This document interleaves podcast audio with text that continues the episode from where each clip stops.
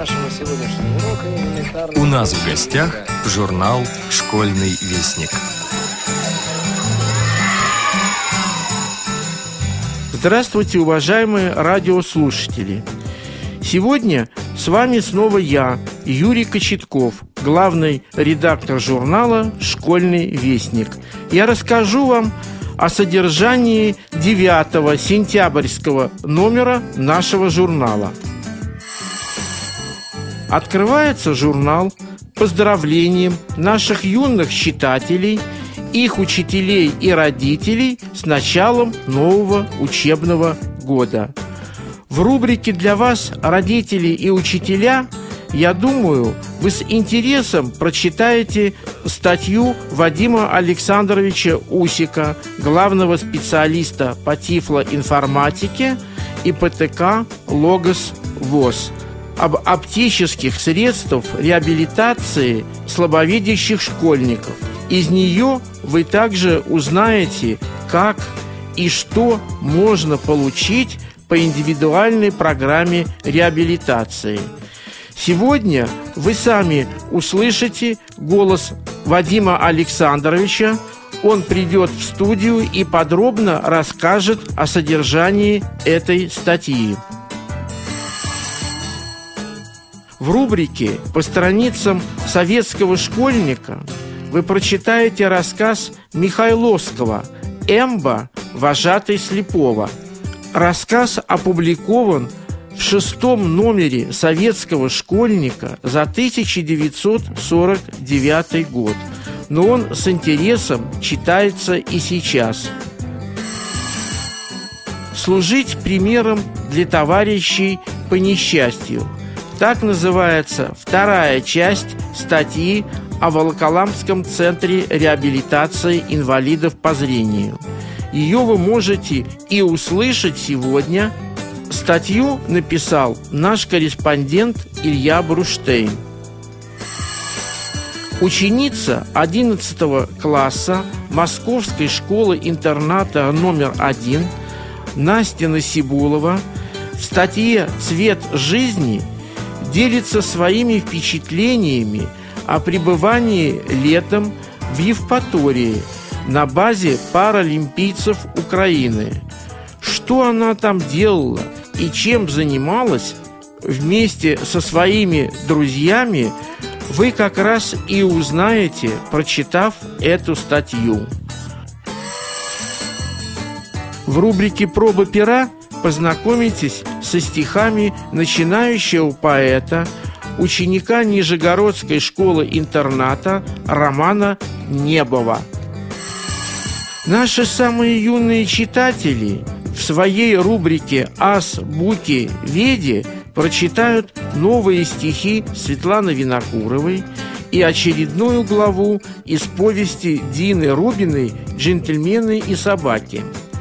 Скоро эта повесть кончится, и нам, сотрудникам редакции, хотелось бы узнать ваши впечатления об этой повести – и ваши отзывы мы обязательно передадим автору Дине Ильинишне Рубиной. Любители разгадать кроссворд, ответить на вопросы мини-теста и те, кто любит заниматься гимнастикой для ума, с большим интересом откроют страницы затейника.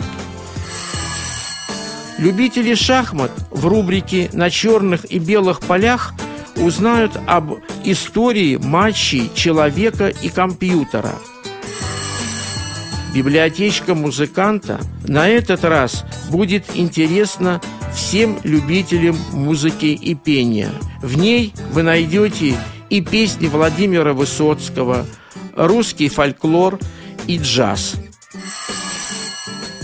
Уважаемые радиослушатели, позвольте напомнить вам, что продолжается подписка на периодические издания Российской Федерации. На журнал «Школьный вестник» вы можете подписаться в любом отделении связи страны.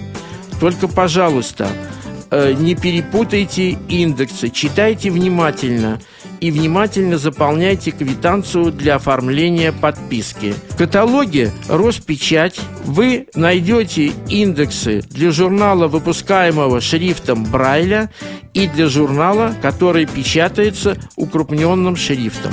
По всем вопросам вы можете обращаться в редакцию по телефону код Москвы 495, далее 685 27 48. Уважаемые радиослушатели, а я обращаюсь прежде всего к жителям Москвы и Московской области. 26 сентября в читальном зале Республиканской библиотеки для слепых состоится праздничное мероприятие, посвященное 75-летию нашего журнала. Ждем вас в гости. Приходите. А теперь у нашего микрофона главный специалист по тифлоинформатике и ПТК «Логос» Вадим Александрович Усик. Он подробно расскажет о содержании статьи, которую он написал. Данная статья была написана для того, чтобы дать какую-то информацию как самим школьникам слабовидящим, так и их родителям о тех средствах оптической реабилитации, которые вообще бывают, но самое главное, которые они могут получить в соответствии с нашим законодательством бесплатно. Не все, может, знают, что дети, инвалиды с отклонениями или с нарушениями зрения, они имеют такие же права на получение технических средств реабилитации, как и инвалиды по зрению. Кроме того, само понятие оптические средства реабилитации и что туда входит, и кому что показано, кому противопоказано, является тоже довольно такой неизведанной областью. Поэтому, э, когда ко мне обратился Юрий Иванович с просьбой написать статью, то я согласился. И, в общем-то, она была предназначена для этой цели. Что такое слабовидение и кто относится к слабовидящим? К слабовидящим относятся люди, лица, в том числе и дети, у которых острота зрения на лучшем глазу с очковой коррекцией составляет где-то от пяти сотых до трех десятых. Для таких лиц, которым зрение нельзя скорректировать обычными очками, единственным способом является применение специальных средств коррекции. И цель этих средств коррекции – это увеличить изображение на сетчатке, на сетчатке глаза – Существующие средства оптической коррекции, они делятся на несколько категорий. Это лупы, очки-гиперокуляры, телескопические очки, телескопические монокуляры, электронные ручные видеоувеличители и электронные стационарные видеоувеличители.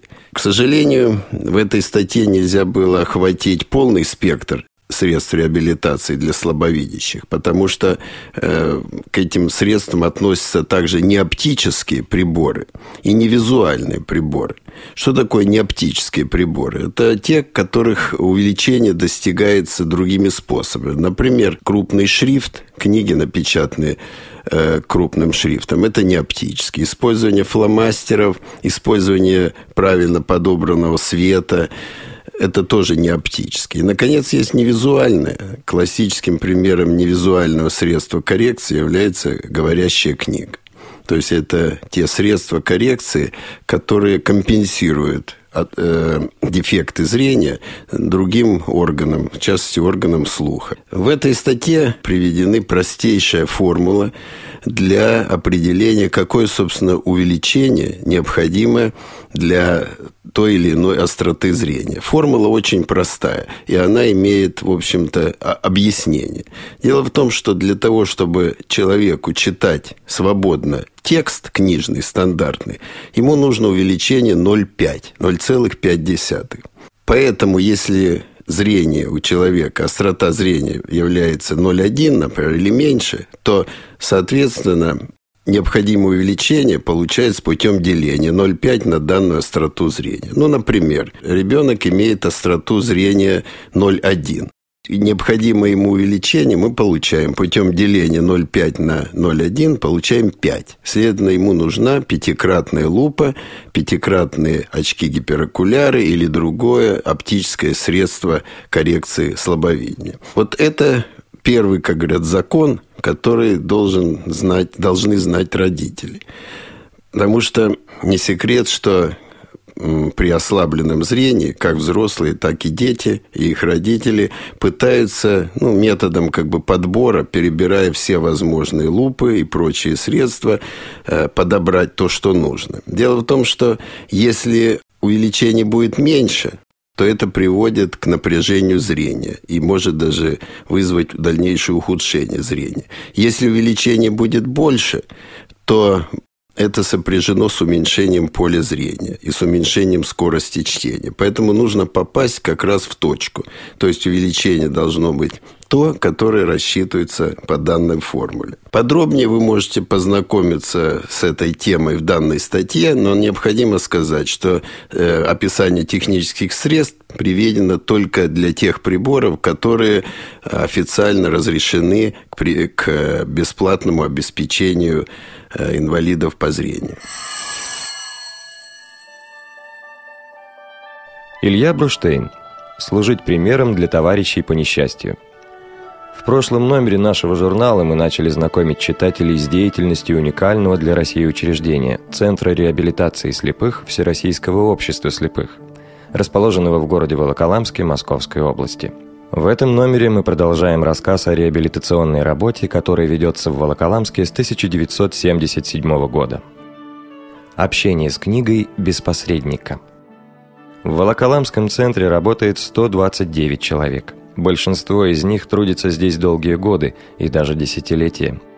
Деятельность каждого нашего сотрудника заслуживает уважения и благодарности – но я бы особенно выделил вклад десяти незрячих преподавателей, которые ведут музыкальные занятия, пространственное ориентирование, компьютерные курсы, чтение и письмо по Брайлю. С реабилитантами занимается замечательный незрячий психолог Татьяна Савельевна Шалагина. Эти 11 человек служат примером для своих товарищей по несчастью. Они делятся с ними не только знаниями и навыками, но и богатым жизненным и человеческим опытом отмечает генеральный директор центра Сергей Иванович Степанов. С двумя незрячими преподавателями мне довелось познакомиться во время посещения центра. Николай Николаевич Копылов родился в 1951 году в Воронежской области. В детстве я видел, но постепенно зрение стало падать. Учился в обычной деревенской школе, несмотря на серьезные проблемы с глазами. В 16 лет поступил в специальную школу для слепых и слабовидящих в Саратове. В 20 лет полностью ослеп. В середине 70-х годов Николай Николаевич приехал в Волоколамск. Работал слесарем-сборщиком на Волоколамском участке Нарфаминского предприятия ВОЗ. В 1989 году стал преподавателем чтения и письма по Брайлю в школе восстановления трудоспособности слепых. Так тогда назывался центр – Заочно окончил факультет коррекционной педагогики Российского педагогического университета имени Герцена в Санкт-Петербурге. Практически все мои учащиеся учатся с интересом и стремятся овладеть рельефно-точечной системой Брайля, делится своим опытом Николай Николаевич. Чтение пальцами по своей сути наиболее близко к чтению глазами. Читая по Брайлю, человек может остаться наедине с книгой, напрямую общаться с ее автором – Кроме того, рельефно-точечные тексты точно отражают грамматическую и пунктуационную систему языка. Прослушивание аудиокниг – процесс пассивный. Между слушателем и автором книги всегда присутствует посредник, чтец, влияющий своей манерой исполнения на понимание произведения – Николай Николаевич обращает внимание, что среди его учеников самые разные люди. Некоторые в зрячей жизни были заядлыми книгачеями, а кто-то только после потери зрения стал открывать для себя мир большой литературы. Уверен, что многие реабилитанты смогут и захотят в дальнейшем читать серьезные книги. Чтение станет их увлечением. Кто-то будет использовать полученные знания более утилитарно, изготавливать рельефно-точечные таблички для консервных банок, дисков с любыми видеофильмами, папок для документов. В любом случае, знание брайлевской системы обязательно пригодится в жизни. Копылов обратил внимание, что в последние годы употребление рельефно-точечного шрифта постепенно расширяется. Например, упаковки практически всех лекарств имеют надписи по Брайлю.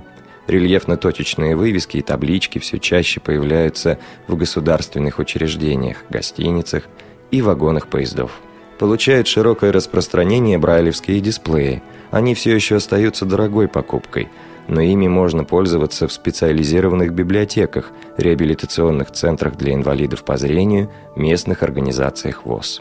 Все это пробуждает интерес к брайлевскому чтению и письму. Этот вид деятельности развивает чувствительность пальцев, мелкую моторику. Человек, овладевший системой Брайля, будет успешен и в массаже, и в бытовых делах, рассказывает Николай Николаевич. Учебный курс по рельефно-точечному чтению и письму составляет 80 часов. За это время мы изучаем русский алфавит, римские и арабские цифры, знаки препинания, запись основных математических действий. Запись нот шахматных и шашечных партий, сложных химических, физических и математических формул не входит в основную учебную программу, но при желании учащихся я могу помочь им овладеть и этими навыками. Реабилитанты, кроме основного курса, могут посещать факультативные занятия. Их проводит Татьяна Анатольевна Слепцова, тоже незрячий преподаватель. Кстати, факультативные занятия в центре проводятся практически по всем учебным предметам.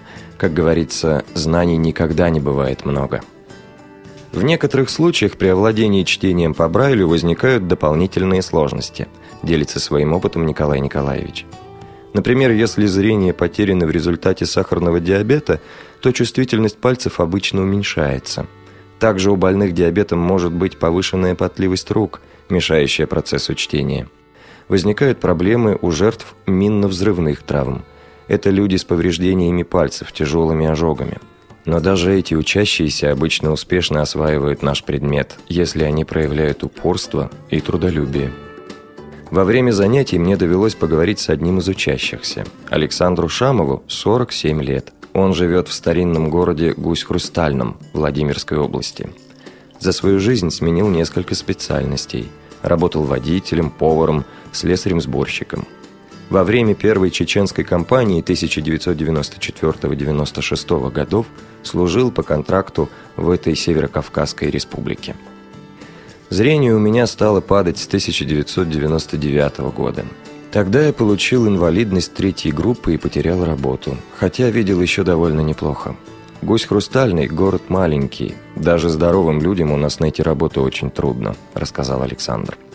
В 2012 году он полностью ослеп и получил первую группу инвалидности – я приехал в Волоколамск, чтобы научиться бытовой самостоятельности, пройти курс психологической реабилитации научиться передвигаться с белой тростью по городу. И, конечно же, меня очень интересует система Брайля. Николай Николаевич – прекрасный преподаватель и увлеченный человек. Он умеет объяснять понятно и доходчиво, поделился своими впечатлениями Александр.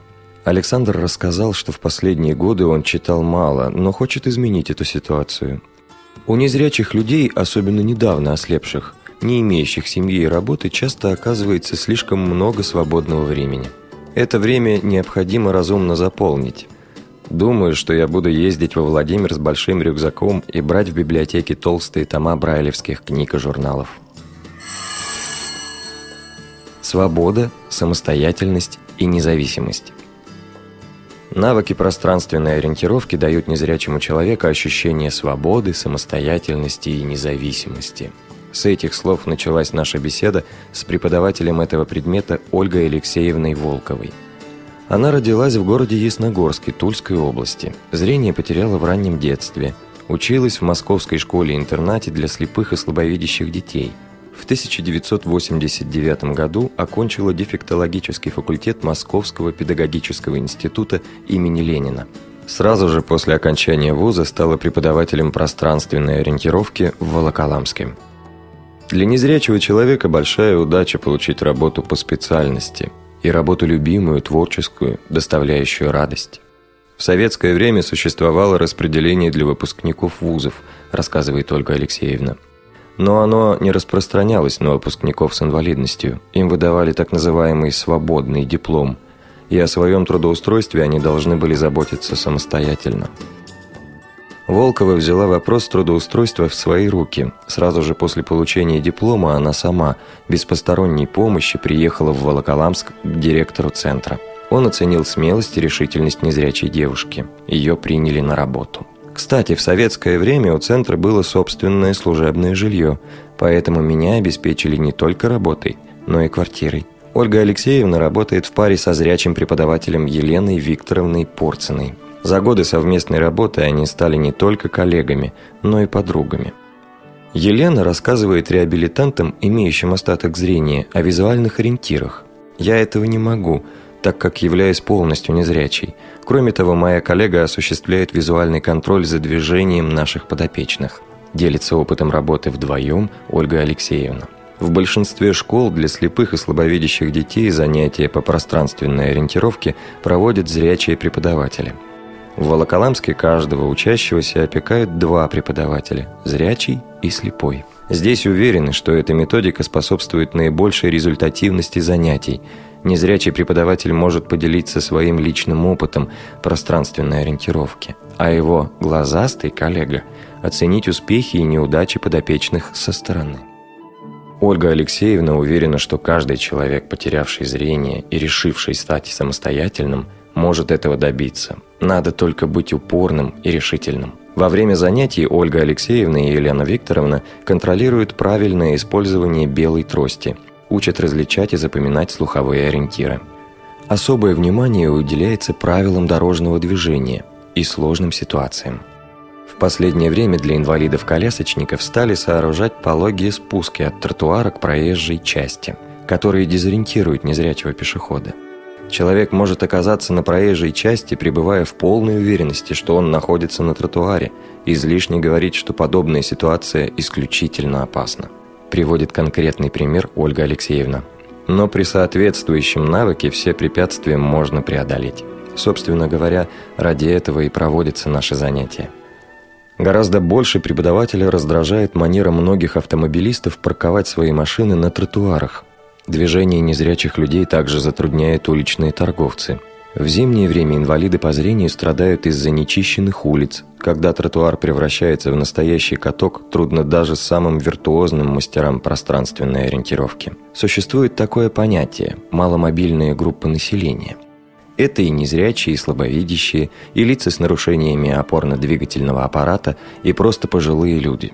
Но мне думается, что инвалидам по зрению не надо спешить относить себя к этой категории – Достаточно приехать в Волоколамский центр реабилитации, серьезно отнестись к нашим занятиям, проявить силу воли, и уровень мобильности почти сравняется с возможностями подавляющего большинства зрячих людей, сказала Ольга Алексеевна в завершении нашей встречи. «Я могу подтвердить, что это не пустые слова», – вступила в разговор Елена Викторовна Порцина. Ольга может самостоятельно из подмосковного Волоколамска доехать до любой точки Москвы, в том числе и туда, где она ни разу не была. Подобных успехов с нашей помощью может достичь любой реабилитант. Послушен мастеру Ивовый пруд. Виктор Григорьевич Камовкин по профессии инженер-гидротехник. С 1984 года он работает в Центре реабилитации слепых. Вел занятия по радиосборке, электросборке, деревообработке, холодной обработке металла. С 1992 года он преподает лозоплетение – Плетением из ивового прута я увлекался с детства. Научил меня этому ремеслу дед. Наша семья издавна жила в Волоколамском районе. Ива в этих краях дерево распространенное. Лозоплетением занимались многие родственники. Руководство центра узнало об увлечении молодого сотрудника и предложило ему организовать обучение лозоплетению людей, потерявших зрение. Это было совершенно естественное решение. Лозоплетение – традиционное ремесло, которым незрячие люди занимаются в течение столетий. Камовкин с гордостью демонстрирует изделия своих учеников, а также собственные работы – корзины, хлебницы, рамы для зеркала, полочки, табуретки, абажуры, кашпо, различные игрушки и сувениры. Человек, незнакомый с лозоплетением, никогда не догадается, что из обыкновенного ивового прута можно изготовить столько оригинальных изделий – Преподаватель обращает внимание, что инструменты для лозоплетения, ножи, секаторы, бокорезы, шило стоят совсем недорого. Для занятий этим ремеслом не нужно оборудовать мастерскую. Лозоплетением могут заниматься и сельчане, и горожане, в том числе люди с самыми скромными жилищными условиями. Реабилитанты учатся не только создавать изделия из ивового прута, но и самостоятельно заготавливать сырье. Ивы растут во врагах, вблизи рек и прудов. Конечно, для того, чтобы добраться до деревьев, незрячим людям нужны сопровождающие. Но сам процесс заготовки прутьев может проходить уже без посторонней помощи. Продолжение материала Ильи Бруштейна «Служить примером для товарищей по несчастью» читайте в сентябрьском номере журнала «Школьный вестник». Тема нашего сегодняшнего урока – элементарные функции. Откройте учебники.